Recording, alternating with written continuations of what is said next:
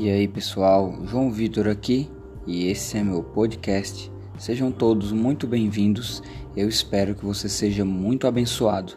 Eu te convido, vamos ouvir juntos mais uma mensagem.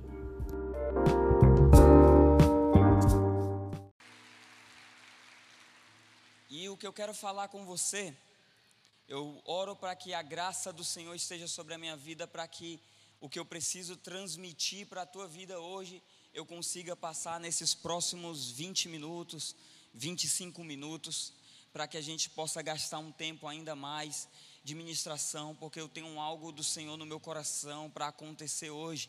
Então eu peço que você coloque demanda da parte de Deus, você gere expectativa no teu coração, para que você não tenha vindo somente a mais um culto, para que você possa se perguntar durante essa mensagem com o que o Senhor deseja falar com você hoje, nesse dia. Hoje à tarde eu tive uma experiência sobrenatural com Deus. Nós tivemos um final de semana muito intenso aqui na igreja, foi muito corrido. Hoje nós já tivemos atividade, uma programação com os jovens. Então a gente chegou correndo como uma vida de qualquer pessoa comum. Nós chegamos em casa, a Juliana foi correr para preparar um almoço e eu falei: "Amor, me dá um tempo que eu preciso ainda buscar um pouco a Deus, ouvir a palavra". E aí depois de um tempo que eu tinha estudado, ela já veio para mim e falou: "Ó, oh, tem um almoço pronto já". Melhor você comer. Depois eu vi a Juliana foi tirar uma soneca, eu fui buscar o Senhor e eu vi o Senhor me visitar onde eu estava na minha casa. E o Senhor falou que era isso que Ele queria derramar sobre a igreja hoje. Eu tenho muita expectativa que o Senhor tenha algo fresco. Nós estamos vindo de pelo menos uns finais de semanas onde nós temos vivido como igreja umas experiências sobrenaturais aqui com a presença de Deus. Semana passada houve um mover profético aqui de uma forma extraordinária, tanto no nosso encontro de liderança como no culto. E o Senhor mudou a nossa mentalidade através da mensagem que o apóstolo Marcos esteve ministrando aqui sobre multiplicação. E hoje o Senhor deseja falar sobre nós a respeito do fruto do Espírito, mas nós queremos focar em um, um, um gominho só desse fruto, que é a respeito do amor. E esse fruto, eu quero que você entenda que o amor é o, é o, é o, é o fruto que eu posso considerar, que eu posso dizer para você que talvez seja o mais importante, porque é ele que dá início, ele que dá o start para que eu e você possamos viver é conectado com todos os frutos do Espírito. E Gálatas 5, é, no verso 22 ao verso 23, se você pode acompanhar a leitura, diz o seguinte: Mas o fruto do Espírito é amor, gozo, paz, longanimidade, benignidade, bondade, mansidão e temperança. Então, o fruto do Espírito, ele começa com amor. Por quê? Porque o amor, ele é capaz de desencadear em nossas vidas todos esses demais frutos sobre nós, sobre a nossa vida, sobre o nosso coração. E veja bem, nós temos um inimigo e ele é astuto, e olha o que o diabo fez desde o início. Ele tentou de todas as maneiras enganar o homem e a mulher desde a criação. Então, quando o homem pecou, nós ouvimos aqui a mensagem de salvação da Bárbara, eu não estou refazendo o apelo. Mas quando o homem pecou, o que ele fez na vida do homem? Ele desconectou o homem do relacionamento dele com Deus, então ele separou o homem, ele desfez a conexão de amor que havia entre Deus e o homem. Então ele, veja bem, fica comigo aqui. O amor é a ponte ele é a fonte que conecta o homem a Deus. E o que o diabo fez através da serpente, ele trabalhou para desconectar o homem desse lugar, desse lugar de amor. Então, a aliança, o relacionamento do homem para com Deus foi quebrado. E logo em seguida, no primeiro, no, no, pecado ali de Caim, para com seu irmão Abel, o que o diabo fez novamente? Ele destruiu o amor que havia do homem para com o homem. Então, a palavra de Deus fala que nós devemos amar a Deus sobre todas as coisas, como a pastora Iracema, ela citou aqui no momento de ofertório e nós não conversamos a respeito disso. Então, eu quero convidar você a ler comigo aí Marcos no capítulo 12, no verso 30 ao verso 31. Marcos capítulo 12, Amará, pois, o Senhor teu Deus de todo o teu coração, de toda a tua alma e de todo o teu entendimento e de todas as tuas forças. E este é o primeiro mandamento. E o segundo, semelhante a este, é: amarás o teu próximo como a ti mesmo. Não há outro mandamento maior do que estes. Então, o maior mandamento, a maior lição que o Senhor Jesus ele nos deixou e a qual ele nos ensina e a qual é transmitido para nós é qual que nós devemos amar a Deus sobre tudo aquilo que nós temos de mais precioso em nossa vida. Então eu preciso amar a Deus muito mais do que eu amo a minha esposa. Eu preciso amar a Deus muito mais do que eu amo aquilo que Ele pode me dar. E eu preciso amar a Deus muito mais do que o meu ministério. E em seguida, ele não fala que eu devo amar a Deus pelaquilo que eu sirvo ou pelaquilo que ele me dá. Ele fala que assim como eu amo a ele, eu preciso amar o meu próximo. Amém? Faz sentido para você isso? Só que veja algo muito interessante. João no capítulo 15, no verso 8, diz o seguinte: Meu Pai é glorificado pelo fato de vocês darem muito fruto, e assim serão meus discípulos. Que fruto Jesus estava falando para os seus discípulos? Ele não estava falando de recurso, ele não estava falando talvez de um ministério próspero, ele estava falando de amor, ele estava falando de alegria, ele estava falando de bondade, de longanimidade, ele estava falando do fruto, que não era algo visível, mas era algo que nós somos capazes de reproduzir, porque o fruto do Espírito, as pessoas não podem ver de forma material, mas elas podem ver com a maneira a qual nós vivemos. E aí ele diz o seguinte: e nisto saberão que são meus discípulos. Então, às vezes, nós achamos que somos discípulos de Cristo quando nós servimos. Às vezes nós achamos que somos discípulos de Cristo quando nós ofertamos. E tudo isso é bênção, servir e ofertar. Mas nós demonstramos que somos discípulos de Cristo quando eu e você amamos. Diga para a pessoa que está do seu lado: eu e você somos discípulos de Cristo quando nós amamos. E quantos desejam crescer em amor nesses dias? Sabe por quê? Porque nós acreditamos, isso é uma palavra para nós, novidade de vida, e isso você pode, você que está nos visitando, você pode se apropriar disso.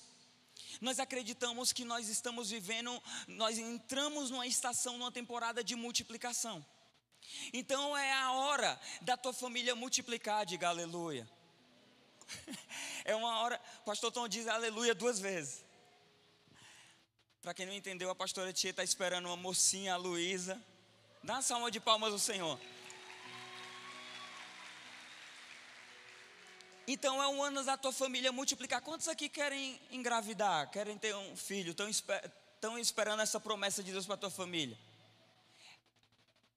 Então é o ano da tua família aumentar. É o, é o ano das tuas finanças multiplicar. É o ano das promessas de Deus de crescimento para essa casa acontecer. Mas é o ano do amor de Deus se multiplicar em nosso meio. É o ano do amor de Deus se multiplicar em tua vida. É o ano do crescimento de amor de Deus em nossas vidas, você crê? Então diga: Eu quero. Eu quero mas com convicção, não só a pastora Alessandra diga eu quero. Amém. Está melhorando. Olha que engraçado. Nós já falamos que desde lá do início, o diabo, por meio da serpente, ele tentou apagar e de certo modo conseguiu esfriar o amor no coração do homem para com Deus. E em seguida, através de Caim, o amor para com o homem. Só que Mateus 24 diz o seguinte: que por se multiplicar a iniquidade, o amor de muitos se esfriará. Veja que ele não diz que é a bondade de muitos, ele não diz que é a paz de muitos, ele não diz que é a alegria de muitos. Por quê? Porque se o diabo ele conseguir minar o teu amor, todas essas coisas na tua vida serão perdidas.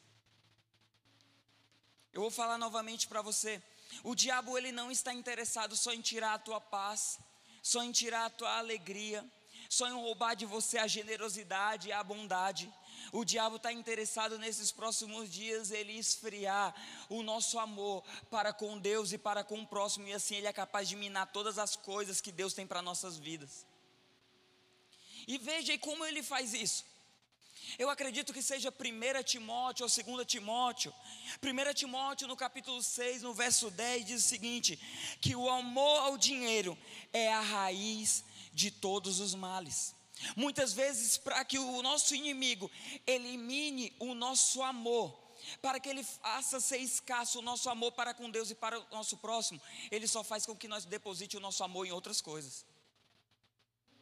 Veja bem, não é só que você vai ficar sem amor na tua vida, é que você vai passar a amar outras coisas. Em outras palavras, a Bíblia está nos dizendo que nós vamos começar a colocar o nosso amor fora do propósito que Deus tem para nossas vidas.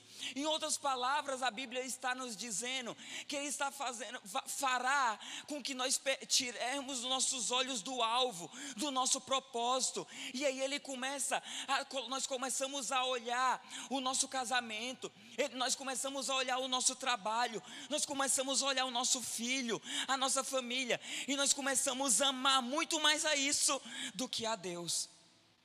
Não tem problema você amar trabalhar, não tem problema, eu amo a minha esposa, e eu oro para que cada dia eu possa amar mais. Quantos vezes amam o seu cônjuge? E todos os dias o teu amor por ele tem que aumentar. Não tem problema, o problema em nossas vidas o problema em nossas vidas é quando esse amor, ele supera o amor que nós depositamos a Deus. Faz sentido isso para você? Querido, até porque porque para você sustentar um casamento, você precisa que todos os dias você seja cheio de amor mesmo. Mas o amor não é o amor de homens, é o amor de Deus, querido.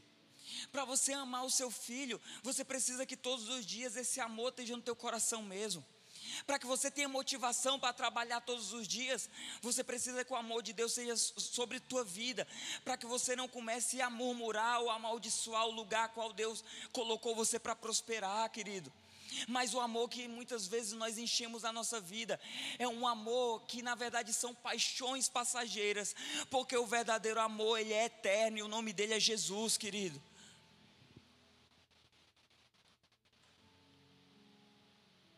Veja bem, da mesma maneira que a Bíblia diz que o amor ao dinheiro é a raiz de todos os males, ela diz lá em 1 João 4,18 que o perfeito amor, ele lança fora todo o medo. De tal modo, a Bíblia diz lá em 1 Pedro, no capítulo 4, no verso 8, que o amor, ele cobre uma multidão de pecados.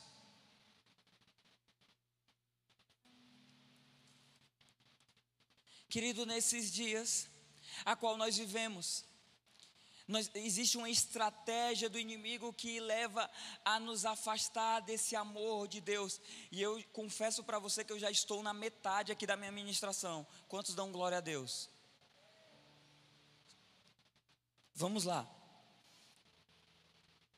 Existe uma cadeia a qual ser humano, a qual nós, como comunidade, como cristãos, como discípulos de Cristo, nós precisamos vencer nesses dias. E é a cadeia que tenta destruir, que tem destruído relacionamentos. E essa cadeia é a cadeia do isolamento. O que o diabo fez conosco nesses últimos dois anos, ele tentou nos aprisionar nessa cadeia, minando os nossos relacionamentos, é distanciando as pessoas e muitas vezes você trancado por causa da pandemia dentro da sua casa, você não conseguia nem cultivar a sua relação de marido e mulher no teu casamento, porque foi isso que o diabo ele usou a pandemia exatamente para fazer isso comigo e com você, para nos isolar das pessoas, para para é, dissipar os relacionamentos. Mas o amor de Deus, Ele é capaz de firmar laços eternos. Vamos lá. Lucas, no capítulo 8. Eu não sei se eu passei esse texto para os meninos da projeção. Lucas capítulo 8, no verso 26. Se vocês conseguirem me ajudar, nós vamos ler até o verso 29. E navegaram pela terra dos Gadarenos, que está de frente à Galileia, e quando desceu para a terra, saiu-lhe ao encontro, vindo da cidade, um homem, que desde muito tempo estava possesso de demônios, e não andava vestido, nem habitava em qualquer casa, mas nos sepulcros. E quando viu a Jesus, prostrou-se diante dele, exclamando e dizendo com alta voz: Que tenho eu contigo, Jesus, filho de, do Deus Altíssimo? Peço-te que não me atormentes, porque tinha ordenado ao espírito imundo que saísse daquele homem, pois já havia muito. Vamos parar aqui por um tempo. Jesus ele chega naquela cidade e ele encontra o jovem, nós vamos nomear como o jovem de Gadária. E esse jovem, ele estava completamente endemoniado há muitos anos. E talvez os seus familiares, talvez é, as pessoas que conviviam com ele tentaram de todos os modos, talvez é, feiticeiros daquele lugar, tentaram libertar, libertar aquele jovem e nada obtiveram sucesso. Mas aí ele tem um encontro sobrenatural com o amor de Deus por meio de Jesus naquele lugar. E imediatamente, Jesus, através de uma única palavra, ele ordena que aquele jovem seja livre. E aí nós vamos continuar um pouco adiante a história dele. Veja o seguinte, não precisa projetar, mas após ele ser liberto, veja, as pessoas daquela cidade ficaram aterrorizadas com o que Jesus havia feito. E o que elas falam, elas pedem para que Jesus ele se retire daquele lugar. E aquele jovem, ele de, de tal modo sábio, ele olha para Jesus e ele fala o seguinte: Mestre, permita que eu possa ir contigo. Você concorda comigo que na atual situação daquele jovem seria maravilhoso ele continuar a caminhada dele, a trajetória dele andando ao lado de Jesus? Veja, ele seria discipulado diretamente por Jesus, ele caminharia, conviveria ali com os discípulos e ele experimentaria e veria coisas sobrenaturais da parte de Deus. Mas olha o que Jesus diz para ele, em tanta sabedoria, ele fala: Não, você não vai comigo parafraseando o que Jesus disse, ele fala o seguinte: não, faz, faz o seguinte, vem cá, o mesmo amor que eu transmiti para você, vá e entrega os teus familiares. O que Jesus estava dizendo, que é, em outras palavras, Jesus fala o seguinte para ele: ele fala o seguinte, da mesma maneira que você precisa deste amor que possa te libertar, eu estou te enviando para que você possa libertar outros com o mesmo amor. Eu acho que vocês não entenderam.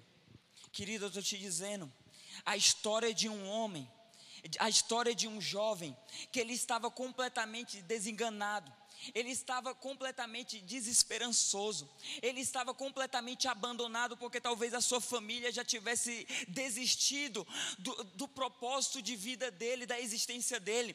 Talvez os seus amigos ele nem tinha mais, porque ele foi abandonado, porque aquilo que atormentava ele era insuportável. O que Jesus estava te dizendo, eu derramei do meu amor sobre você, e o meu amor ele liberta, o meu amor ele transforma, o meu amor muda a região, o meu amor transforma transforma a história. Esse amor agora, você vai e vai levar outros, você leva a tua família, você transforma a região e você muda essa cidade. Acho que agora vocês entenderam. Então, por falta do amor de Deus sobre a vida dele, a Bíblia fala que ele andava sem vestimenta, então, em outras palavras, ele andava sem cobertura ele não tinha lugar para habitar, ele não pertencia a lugar nenhum, ele não tinha mais família. Ele vivia aprisionado, quando a Bíblia fala que ele vivia em sepulcros, ele vivia preso, ele vivia cheio de cadeias, ele não tinha liberdade. E ele vivia em solidão, porque ele vivia pelos desertos.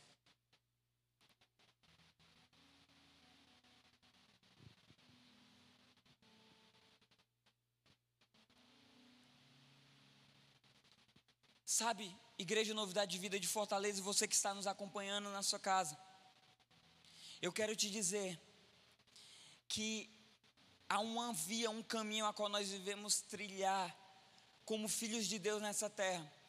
E a vida que Deus tem para nós, como comunidade, como discípulos dele, não é uma vida a qual nós dizemos somente que amamos a Deus. Assim com a história desse jovem, ele está nos dizendo que nós devemos, neste ano, nessa estação, amar muito mais o nosso próximo também. Então, o amor que Deus quer aumentar hoje aqui, talvez você já diz assim, Vitor, eu amo muito a Deus. Eu sirvo a Deus todos os finais de semanas. Eu vou à casa de Deus, eu não perco um culto. Tá bom, querido? Talvez essa seja a tua demonstração de amor a Deus, mas ele está falando, querido, meu filho, da mesma maneira que você me ama, eu te peço, ama o meu próximo.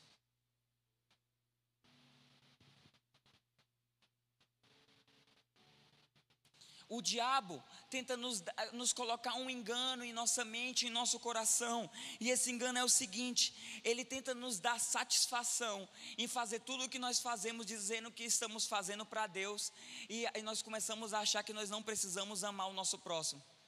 Então ele coloca tanta satisfação dentro de nós em fazer o que fazemos para Deus que nós esquecemos de nos importar um pouco mais com o nosso próximo. Mas hoje é dia desse engano cair nesse lugar. Amém? E agora, eu parto para a finalização.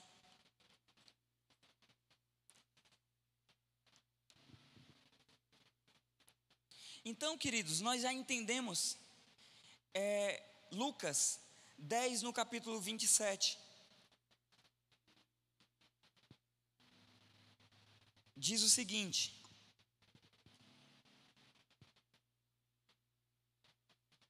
Lucas 10, no capítulo 27, diz o seguinte: Amarás o Senhor teu Deus de todo o coração.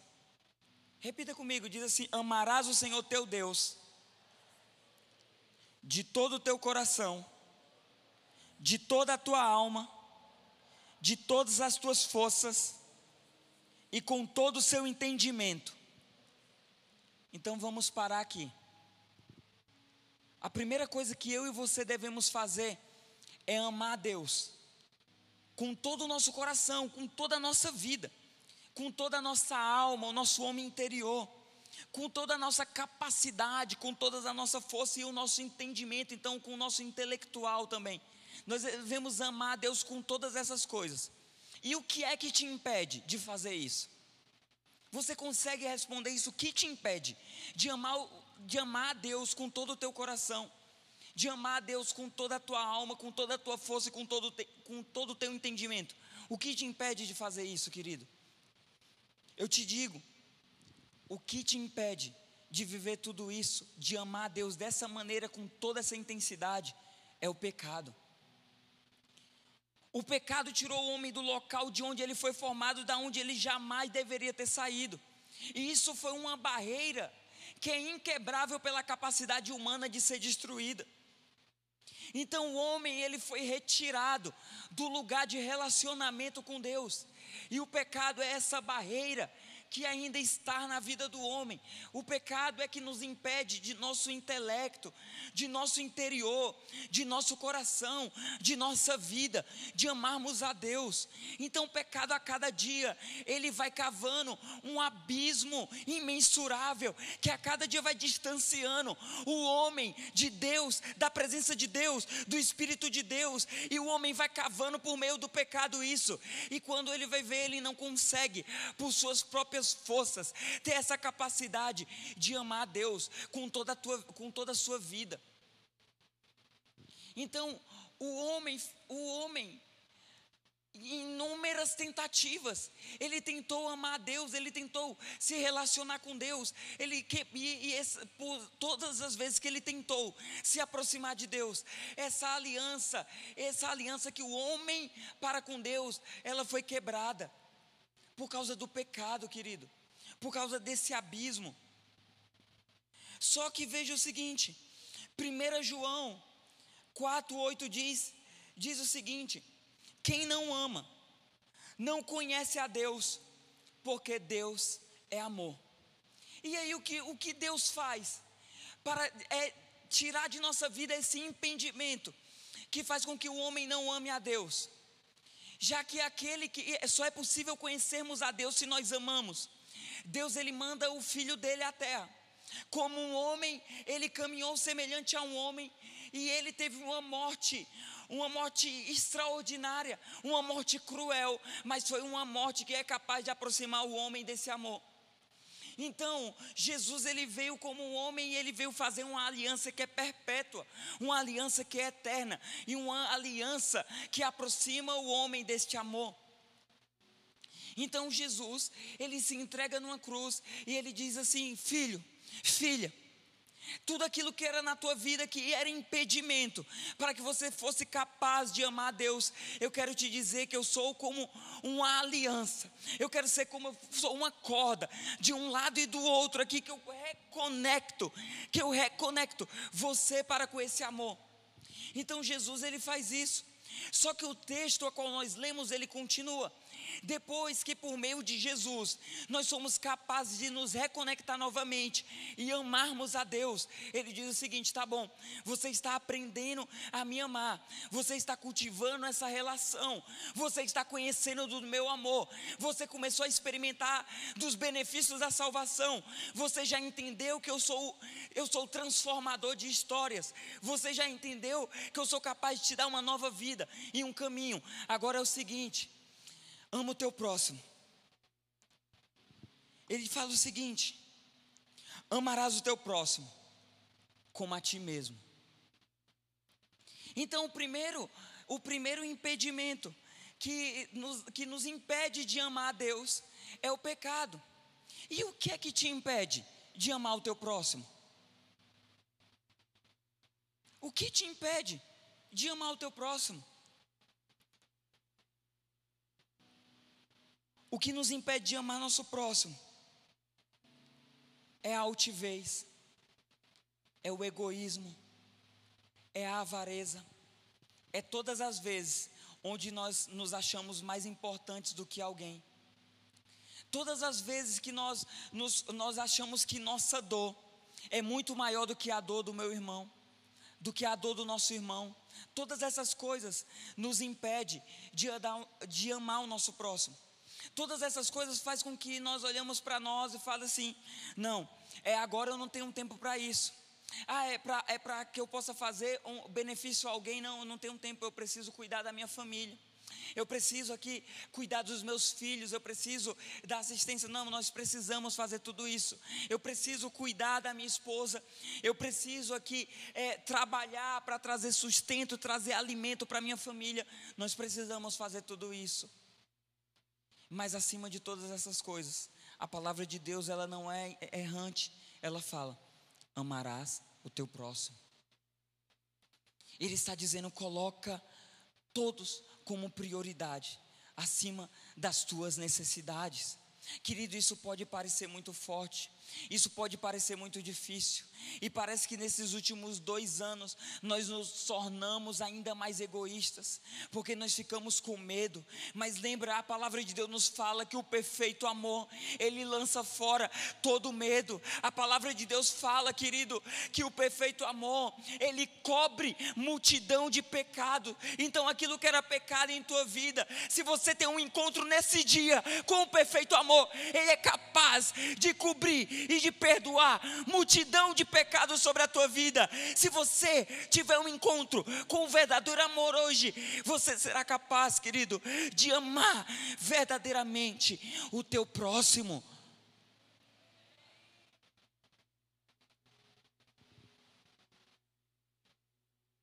Dentro dos próximos 10 minutos, algo vai se passar nesse lugar.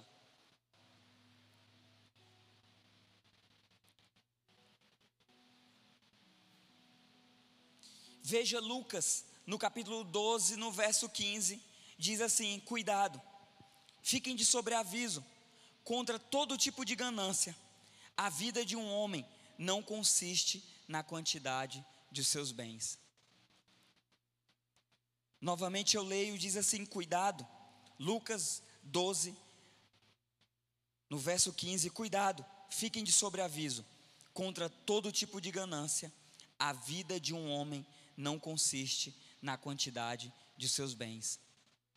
Muitas vezes as pessoas elas tentam mensurar a sua vida pelaquilo que ela possui, mas na verdade, a, nossas vidas dos filhos de Deus, de todo cristão, não é mensurado naquilo que nós somos capazes de conquistar, mas naquilo que nós estamos dispostos a entregar.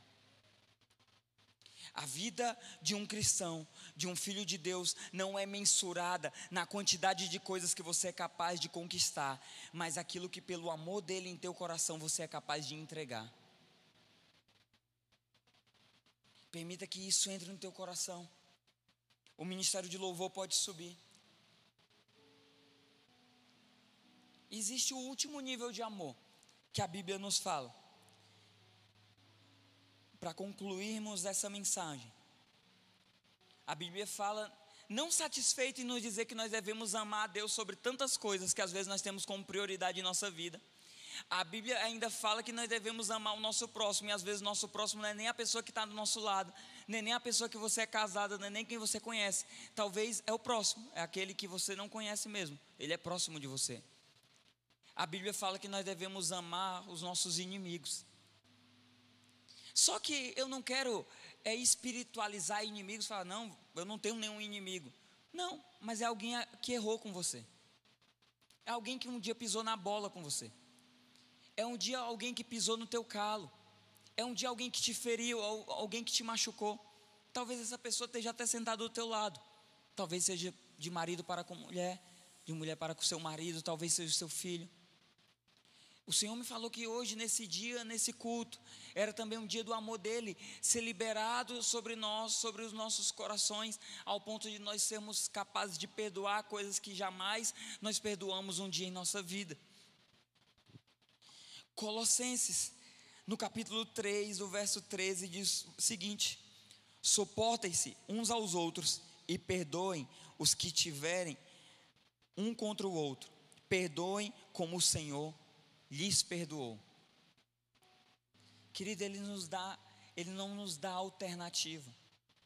Quando o amor de Deus se derrama sobre nós, quando o amor de Deus se derrama sobre nossas vidas, quando nós temos uma experiência genuína com o amor de Deus, nós somos capazes de perdoar, nós decidimos perdoar tudo aquilo que fizeram de mal a nós um dia. E é esse amor que o Senhor deseja derramar sobre nós nesse dia. Para eu e você entendermos a capacidade desse amor tão radical de Deus. Nós precisamos que nesse dia Ele encha os nossos corações com esse amor. Talvez você conhece um amor, um amor que talvez um dia o seu pai, sua mãe falou, eu te amo.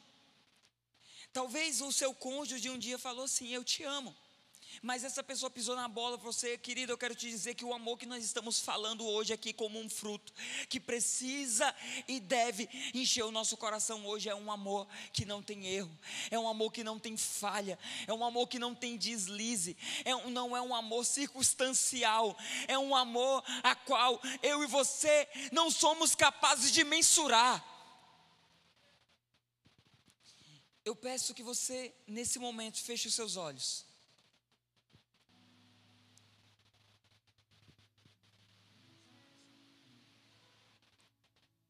Feche seus olhos. Você que está na sua casa também. O nosso pastor digital deve entrar nesse momento para orar pela tua vida. E nós vamos ficar aqui como igreja porque algo vai passar agora nesse momento.